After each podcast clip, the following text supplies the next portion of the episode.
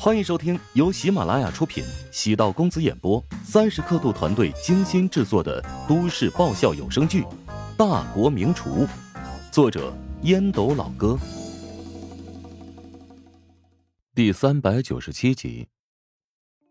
风在吼，花在笑，心在颤抖，灵魂在出窍。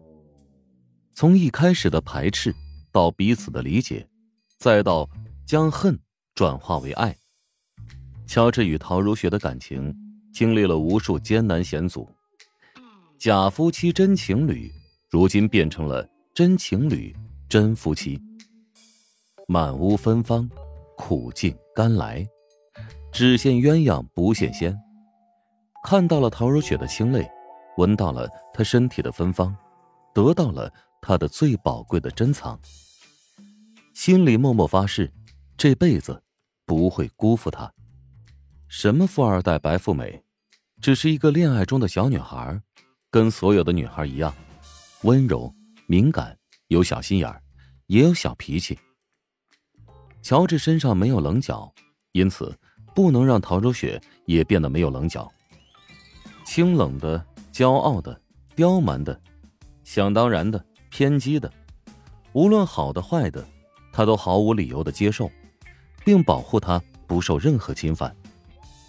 喜欢的就是这样的陶如雪。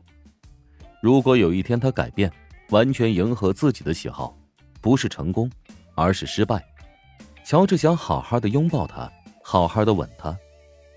感情如同潮水般涌来，陶如雪仿佛沉浸在暖洋洋的海水中，在黑暗中，但陶如雪将乔治最深层次的灵魂看得清楚。尽管他身上藏着无数的谜团，但对自己的真心是真诚与干净的。陶如雪也曾幻想自己的另一半会是什么样的人，显然跟乔治有出入。一个折掉自己所有口红的仇人，一个把自己对到崩溃的直男，一个求生欲几乎为零的无可救药之徒，偏偏就爱上了这么个奇怪的家伙。不知不觉之间，甚至爱到了骨子里，怕他有一天不爱自己，但是，他还是骄傲着，即使再爱，也不会说出口。乔治第二天史无前例的睡了个懒觉，洗澡下楼，春怡望向自己微笑时，让乔治觉得有点尴尬，仿佛被看穿了什么似的。仔细想想，他和陶如雪是合法的，按理说。没发生什么才是奇怪的。陶南方早已去公司，陶如雪穿戴整齐，坐在客厅内，偷扫了一眼乔治。电饭煲里有稀饭，还有包子。乔治走过去看了一眼，除此之外还有两个荷包蛋，暗存。陶如雪倒是有心了。抵达食堂已经是十一点，进后厨看了一眼，沈贤掌勺，看样子。家里的问题已经解决，每个动作都很卖力，菊花脸偶尔会露出一丝笑容，有点瘆人兮兮的，颇为难得。将陈雪华喊到办公室，商议了一下新食堂的筹备事宜。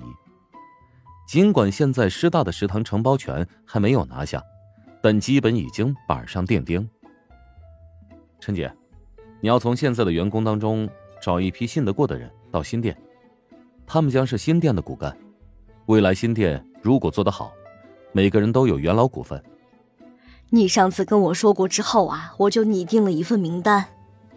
陈雪花将名单交给乔治，乔治看了之后笑着说道：“行，那就按照你的意思来办。”陈雪花欲言又止，乔治看出来，有什么话直接说。乔帮主的食堂一旦建立二店，就成了连锁企业。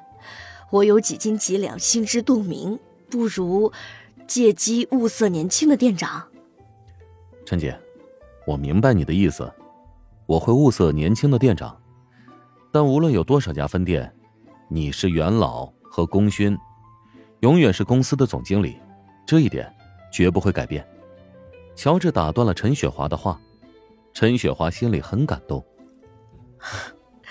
我年纪大了，很多时候思路跟不上年轻人，说实话，现在拿这么高的月薪，每天都很自责。陈姐，你是员工的主心骨，这一点你不要怀疑。我们需要你这样的人坐镇，才能稳定军心。没人嫌钱多的，以陈雪华快退休的年龄，还能拿这么高的工资，还是有些心虚。乔治给他开高工资，那是有道理的。给陈雪华开这么高的工资，能起到震撼效果，让别人以为乔治人傻钱多。这是一种心理策略，一种经营哲学。像这样的公司，谁不想挤破脑袋进来呢？跟陈雪华交代完毕，乔治接到黄成的电话，说人在门外，有没有午饭吃？乔治走到停车场，只见黄成从一辆白色的宝马车后排走出。身边还带着两人。黄成跟乔治介绍道：“好，这是我的朋友费总和卞总。”黄成的朋友身价不菲，是隐形的优质客户。费总和卞总跟乔治都握了手。费总笑着说：“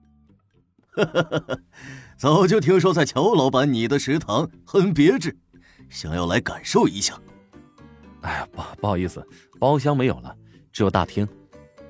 卞总笑着说：“我们过来也是心血来潮，能给我们一个地儿就不错。”乔治让三人在办公室里等了片刻，让陈雪华腾出了包厢。尽管食堂的规矩多，但还是得分情况来对待。以乔治和黄成的交情，怎么能真让他和客人在大厅吃饭呢？黄成和两个客人吃的很满足，让司机送客人回宾馆。找乔治在办公室聊天，黄成笑道：“哈哈，今天这两个客人呢，都是我很重要的生意伙伴，没跟你提前打招呼，还请见谅啊。哼，小店虽小，概不吃账啊，钱付了就好。还有件事呢，想跟你沟通一下。原本打算呢跟姚燕旅游结婚的，但是后来想了想，还是准备宴请好友。行，几桌？”三桌，哟，提前祝二位新婚快乐了啊！哎呀，别笑话我了，事情啊得隐秘点办，我怕前妻知道啊会过来大闹一场啊。想起黄觉那泼辣的模样，乔治头皮发麻。能反悔吗？要不换个地方？不行，赖定你了。跟黄成坐在一起闲聊。主要是黄成在介绍自己的未来事业架构，只有对一个人足够放心，才会侃侃而谈，将自己的野心完全暴露出来。我决定啊，进军人工智能领域。之前便认识几家做智能家居的工厂，自己出资一部分，再找了几个关系不错的朋友，迅速搭建了一个企业。黄成认识的人脉很广，如果进军房地产。或者互联网这些当下炙手可热的市场，虽然可以迅速赚一笔，但他的思想境界以及人生态度早已超出了这个层次。黄成要打造一个拥有前瞻性的企业，智能家居在极短时间内会覆盖每个家庭，会说话的音箱，会自动控制温度的空调，可以远在千里之外操控家里的冰箱、洗衣机。乃至扫地机器人。乔治是一个年轻人，自然对这方面也颇为感兴趣。我在考虑一个问题啊，以后机器都智能化了，比如电饭煲、灶具都有智慧功能，只要设置一下就会烹制出美食。到时候这厨师行业会不会被颠覆呢？黄成似笑非笑，问出了一个刁钻的问题。乔治反驳道。除了我这之外，你到其他餐馆或者酒楼，能每天坚持吃同样口味的食物多久？一周、一个月，或许没有太大的问题，是吧？但是半年或者一年，能够坚持得下来吗？既然呢是智能系统，可以随时改变口味，一个系统可以储存几千道菜，肯定没问题的。黄成继续分析，他的观点对所有厨师而言。无疑是挑战。西方厨师或许可以被取代，但中餐很难。华夏菜系琳琅满目，有川菜、粤菜、鲁菜等等，烹调方式也包含了炒、煮、蒸、炸、炖等方式。此外呢，中餐美食夹带着大量文化、人性因素。还有，这高端的厨房机器人已经拥有一定的智慧了，利用摄像头捕捉人类特级厨师的操作，并进行采样以及效仿。从而实现精确的烹饪过程，最典型的烹饪，比如在三十分钟内做出一道蟹肉浓汤或者水煮鱼。本集播讲完毕，感谢您的收听。如果喜欢本书，请订阅并关注主播。喜马拉雅铁三角将为你带来更多精彩内容。